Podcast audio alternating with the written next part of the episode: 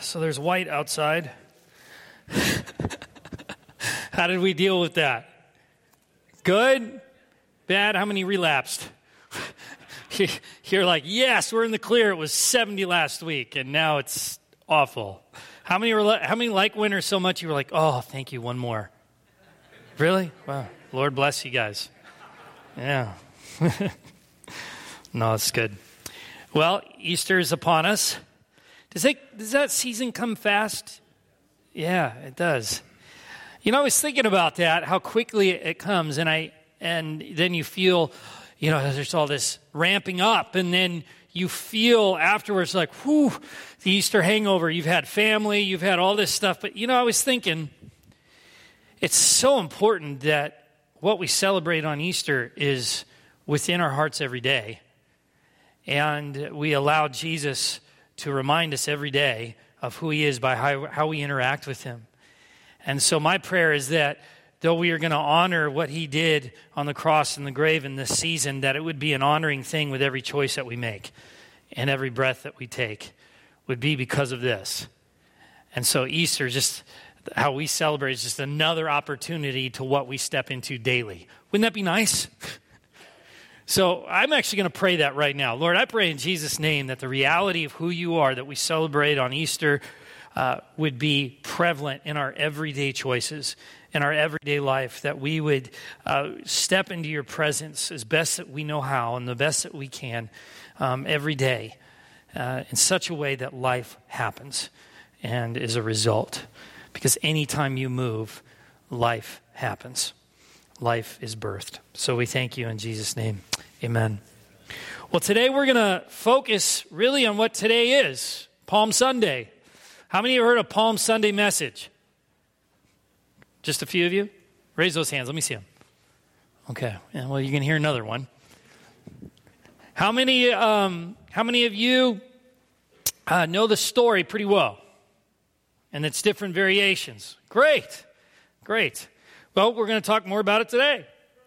And it's important that we do. And so, if you'd open, we're going to look at the account in John 12. So, if you have your Bibles and you can open them up to uh, John chapter 12.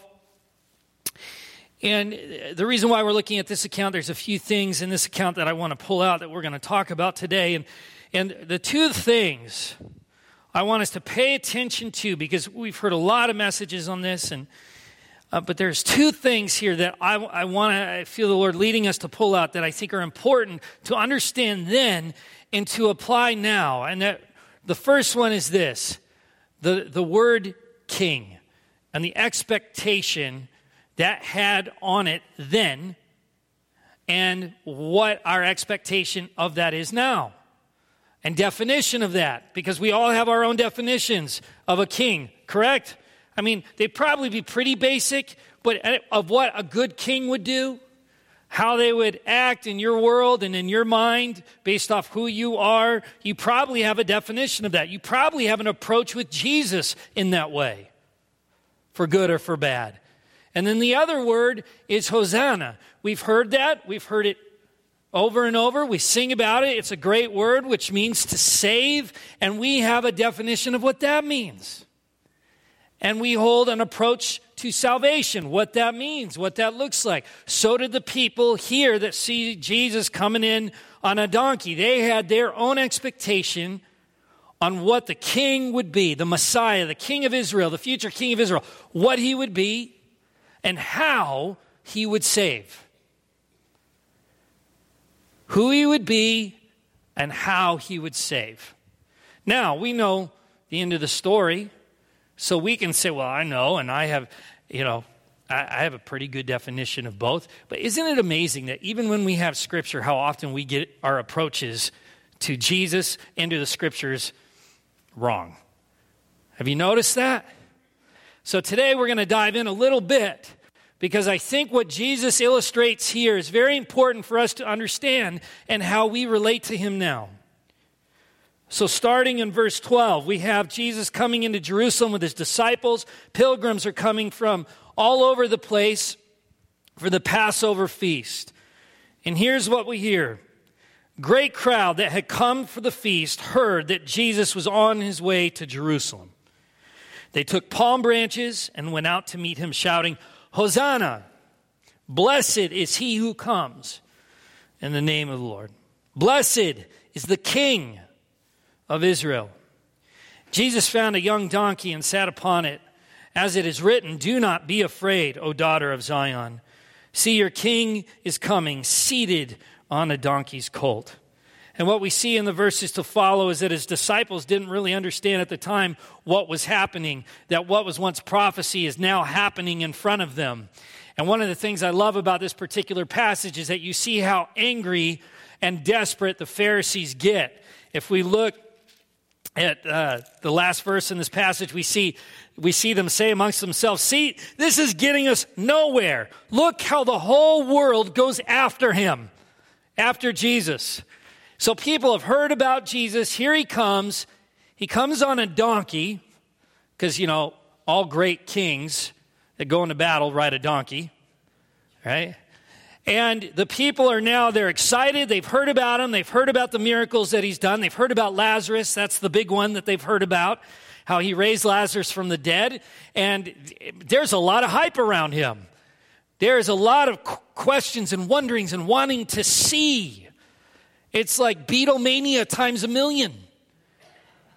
It's just people want to see him, and how he chooses to enter Jerusalem is amazing because it's not what you would expect. Now remember, the Jews were expecting from their Messiah someone with military might that would come in and take back what's theirs, fight for them, be this King David esque person, even mightier, with his noble steed, his sword in tow,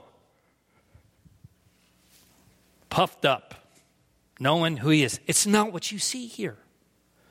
When they're thinking king, it's not what they're seeing. Yet, they know based off his miracles, there's something here. And they know it doesn't quite fit yet what they're thinking, but maybe Jesus will just grow into it. maybe someday he'll become that because he's doing his miracles that are undeniable. And you can almost feel that they're expecting him to become what they hope for. But here's the thing Jesus disappoints our expectations all the time. Praise God. And He disappoints our plans all the time. Praise God. Does it feel good? No, because it's not what you think you want. But if anything, His entrance here shows us not what we want, but the King we need. See, he comes in in humility. And oftentimes we look at humility is a sense of healthy self diminishment, which is never healthy. if I speak poorly about myself, it shows that I'm humble. If I lower myself before everyone, it shows that I'm humble. Now, Jesus comes in true humility, not diminishing who he is, but knowing who he is. See, when you know who you are in the healthy sense, in the context of God, when you know who you are, he doesn't need to ride a steed. He doesn't need to come in with a giant sword and shield and, and talking about strategies and talking about he's going to do A, B, C, and D. He knows who he is. He's one with the Father. There's no need for him to do that. So, first, he comes in humility, riding on this colt, this donkey. You don't expect that.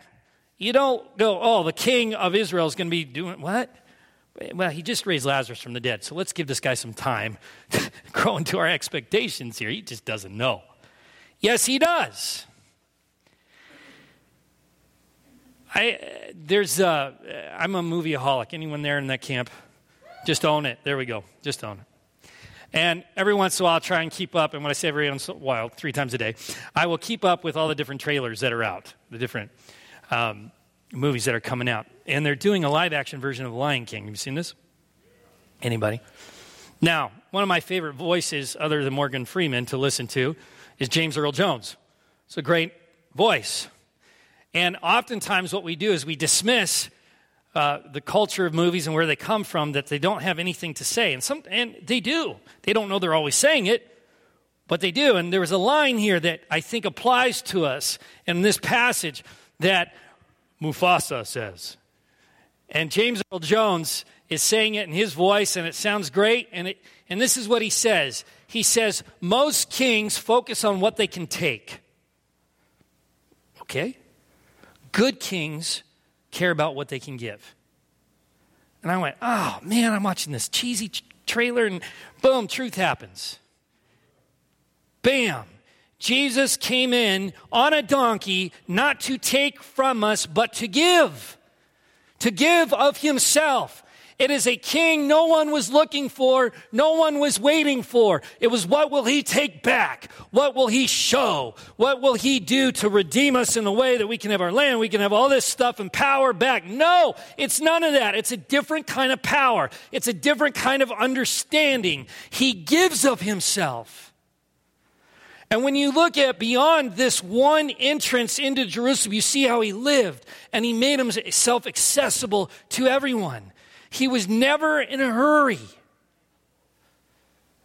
I've heard it said, and this is not my statement, I wish it was because it sounds really good. Jesus was always busy, but he was never in a hurry. Because the whole point of his existence was to give himself away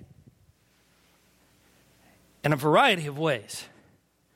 And one was to make himself accessible. He lived appropriate vulnerability every day. I mean, he even went to people no one would go to. Look at Zacchaeus. Points him out and says, I'm going to your house. I'm going to hang with you. He makes himself accessible to anyone that will come. That is not every king, is it? But yet he does. There is this sense of giving himself in the way of being known that no other God we can create does that. Now, we take this, this God who is making himself available and known, and he saves us in a way no one expected. No one. In fact, the way he saved back then looked like defeat that he lost, that he's not who he says he is, that what we saw in his miracles was just that a flash in the pan. But we know the end of that. Now, this is a this is a Jesus this Jesus is a God who is so vulnerable that even in the Garden of Gethsemane, he shows us how much he's going to give. Now, when we look at Gethsemane, we can easily go, well, he's got his buddies, he's going to go pray, and he asks that if it be God's will, the cup would pass him by. Well, many of us would ask that. Who wants to be tortured and die on the cross? But I would hold that's not what he was fearing the most. Here we see at the beginning of John that Jesus is the Word, the Word was with God, He is God, all of those things. And so, for the first time in eternity, He has to experience separation from the Father. Now, we can go, oh, that sounds pretty bad, but we don't know. We don't know the significance of that. We don't. Because guess what? Jesus gave of himself in such a way that we have the choice to never, ever experience separation from God. He had to so that the, so that the price of our sin would be paid, finished, done, and had to experience hell. Sometimes we have this, this romanticized understanding of what it looks like and would be like and all of this stuff. Here's the bottom line it is separation from God and there is no torture worse than no hope. No hope of love, no hope that you get out of this situation. Zero, zilch, done. And Jesus endured that because he gave himself so that we would never have to experience that. What kind of king does that? and saves in that way. He saved beyond physical circumstantial things. It wasn't about the things of this earth. It was about it was about the things of the heart and how we were created and what we were created for. I mean, Jesus even says, he even says in John 17 that his whole deal is that we would know him, that we would be with him, and that we would see God's glory. That's all he wants. So he gives of himself. This king who gives and doesn't take is now saving in a way no one expected. Nobody. And it took all these events for the things that were prophesied about, about Jesus to finally click with the disciples. Oh, yeah, ooh. Now, how many, you know, you've walked with Jesus and, and you, you kind of go, man, how come I just can't get this down? Like you missed the mark. Okay? Cut yourself some slack. I'll tell you why. These disciples were with Jesus in person for three years, every day, sharing life with him, and they got it wrong on epic scales.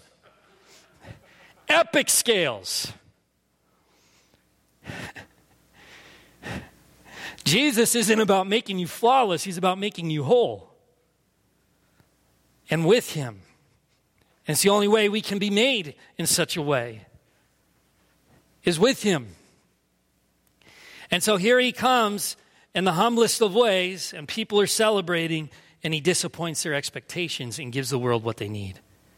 Now, if we look at our own personal lives, whew, the way he enters it and the way he messes with it is not, is hardly ever what I envisioned for myself. Who's experienced that? And you have more questions than answers, and usually those questions are ushered in with frustration. Okay? And then, I know, I know me, oftentimes I go, God is left. Anyone go that extreme? He's not here. Huh. If that were true, the agony that you would feel, you could not put into words, you couldn't put in a book, you couldn't capture the agony of absence from God. Now, it feels that way because things aren't going my way. Oh, man, Life's hard. God clearly is not here. You know why? Because life stinks right now. And there's no help coming my way. There is nothing. I don't see any light of, in the tu- at the end of the tunnel. None whatsoever. But you still live in the world, yeah, where sin exists, but the, what Christ did exists and is moving in our lives no matter what, always giving hope. If you had absence of hope, oh my gosh, you'd be obliterated. Dunzo. He is always with us. And your credentials don't matter. What you've done, what you haven't done, He has made Himself accessible to all people, which means all sinners, which means all sin. It doesn't matter. You come to Him and He saves you from it.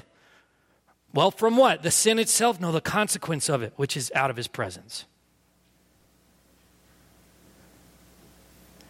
Since walking with Jesus, I have felt times where I have separated myself from Him.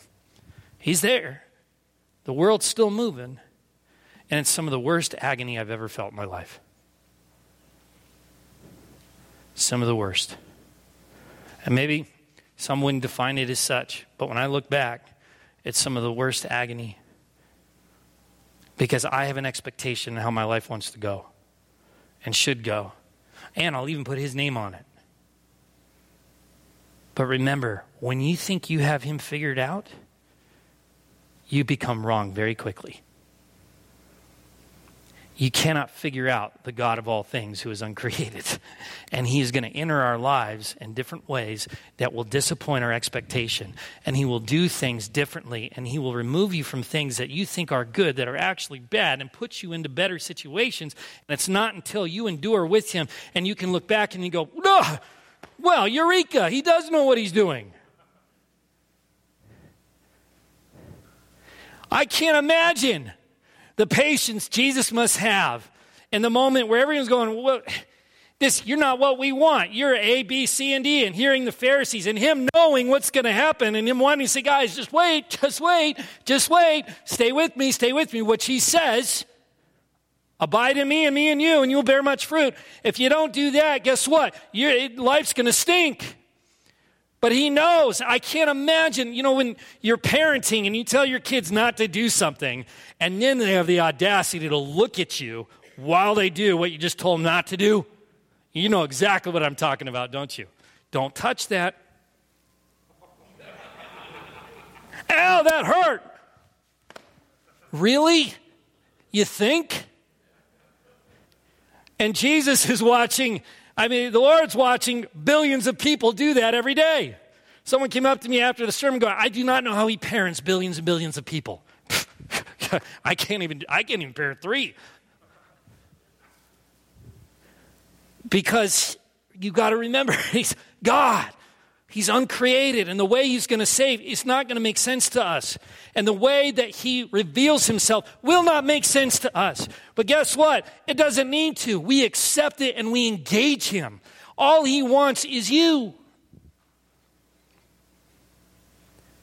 And for some, you, you mean you don't want me to do stuff for you? No, no, no. We'll do stuff together. But uh, the whole point is because I want you to be with me. I can do the work.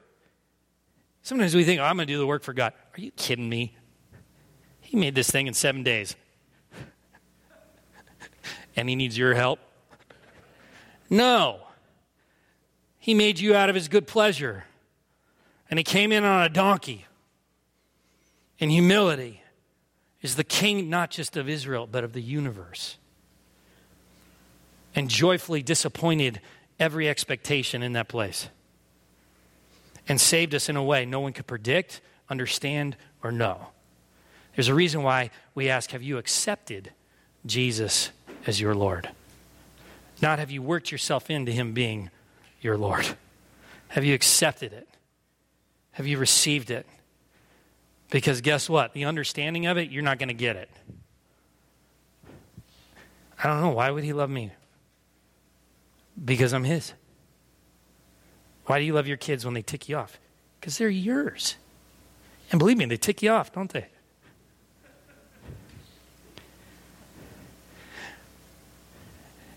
But how often our picture of God does not fit the reality of God, but because it's our picture, we'll settle for that. How many have done that?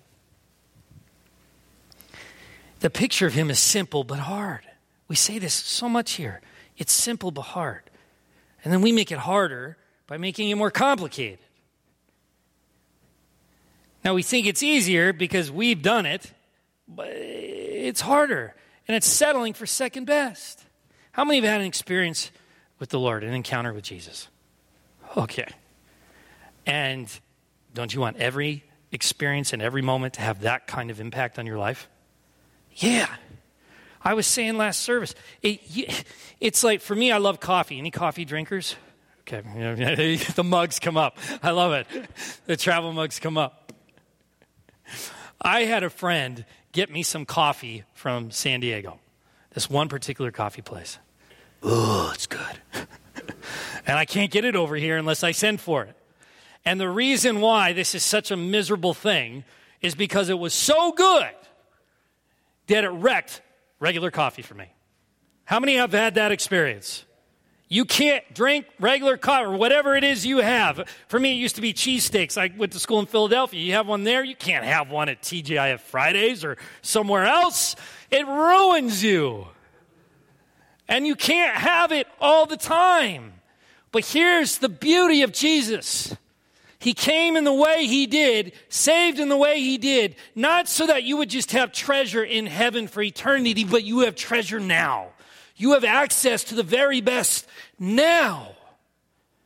Right now, in this moment. Because too often we go, I just, I cannot wait to get to heaven. And I can't. I, I can't. I am excited. But you don't have to wait to open up your, your gift. You have, you have him now. You have him the very best coffee right now. The very best experience right now. The way he came in as king and the way he is king and the way he saved gave you access to him for not just hereafter, but now. The hereafter is that now there's no more sin in the world. But guess what? In the midst of the pain and the agony, we see the truth of Christ and how he's greater and deeper and bigger than our circumstances. That is a big God who saves in a big way. And, church, we have access to him now. One of my regrets in life is giving my energy to all the wrong things in the name of Jesus instead of to Jesus himself because I think about, and I know he uses that and all that, but if I could go back and know what I know now, I would just want to sit with him. Just want to sit with him. I mean, when you have Jesus saying publicly, praying to the Lord, saying, All I want is for the people you've given to me to be with me, you're hearing the intent of God. And then you're seeing the way that can happen through the way Jesus entered the world and the way he physically and spiritually left it, but you know, his Holy Spirit's here. Let's but we get him now. You don't have to work for it in the sense of earning his presence. It's here now, and we have to learn to engage him. How much sweeter will that be in heaven when you've already tasted it? But now you get it for eternity without any sense of conflict or interference. Beautiful. And the only way that could be done was with the insanity in which he did it. Because people say either he's who he said he is or he's an insane person. Because it doesn't make sense. But that's the gift that we were given. And next week we're going to celebrate that, that gift more. I want to bless us this morning. And I want you to just receive it. By talking about the simplicity of Christ, when we say what his intent for us is, when it's about he and I, you and him, I understand there are complicated things in life. I get that. There's complexities. There's layers. That's why he he works in a simple way. So those things are already hard on their own. And if we have to enter in a very complicated relationship with God, it's going to be even harder. But he says, What? Come to me, all who are heavy laden, and I will give you rest. It's only in him that we experience life, restoration, and salvation. And we as the church need to hang on to that the simplicity of who he is. We need to hear those words of John 17 that his intent for his church. Do we see a lot of instruction for the church? Yeah, go and do this, but based off of what? The simple thing of us and him. And we as the church have to continue to practice the discipline of just being in his presence and enjoying him. Everything else will be birthed out of that. I have never seen more clearly the simplicity of God, and I've shared this before, but I'm going to share it again as my lasting thought and then bless and bless us. Is when I was uh, in the hospital, diabetes, I was almost dead. Long, crazy story to get there. And my room was empty, and I have never felt the glory of God heavier than when I finally, in that place, surrendered. And I, I was told if I'd come an hour later, I would die, and you're kind of going through the progression of what that means. And and it was simple. It was just me and him. And I was like, I didn't, I didn't even want, now it's going to sound like, what? I didn't even want healing from him. I just wanted him. I didn't want what he could give me. Because the sweetness and the clarity and the simplicity of me and him in that room in my weakest state was probably the, the greatest sense of the freedom that he brings that I've ever experienced. That's how simple he wants us to make it. That's how he ushered himself in in a simplicity. He didn't have this huge army and drums and, you know, big steed and all of this stuff. He simply came in and he saved us in the most vulnerable and relational way anyone could be saved. So that we could have that clarity and that reality. Is that not amazing? So I want to bless us with that simplicity and that clarity this morning. So receive the blessing this morning. In Jesus' name, I bless this congregation with simplicity to see Jesus as he is, not how we want him to be, not how we think he should be, and that we would not make him in our image, but allow him to speak for himself.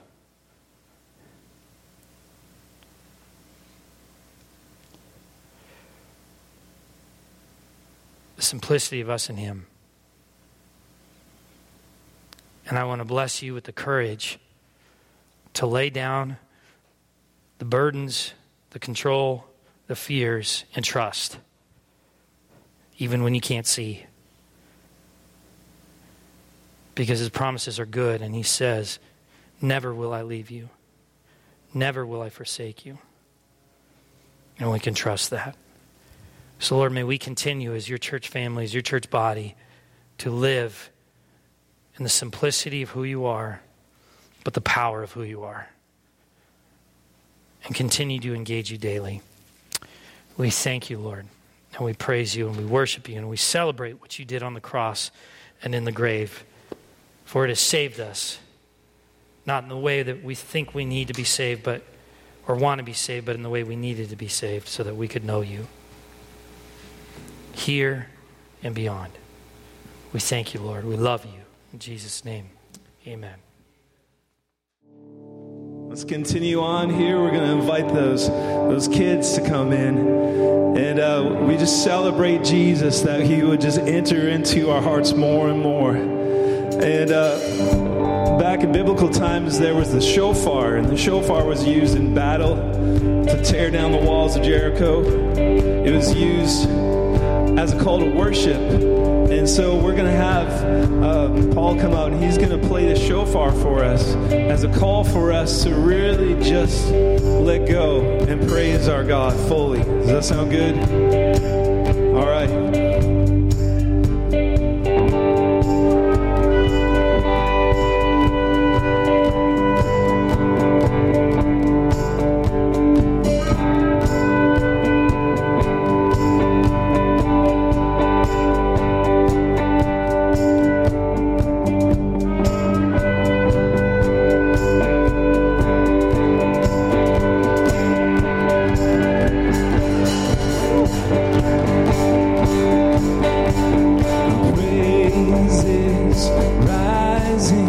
Bye.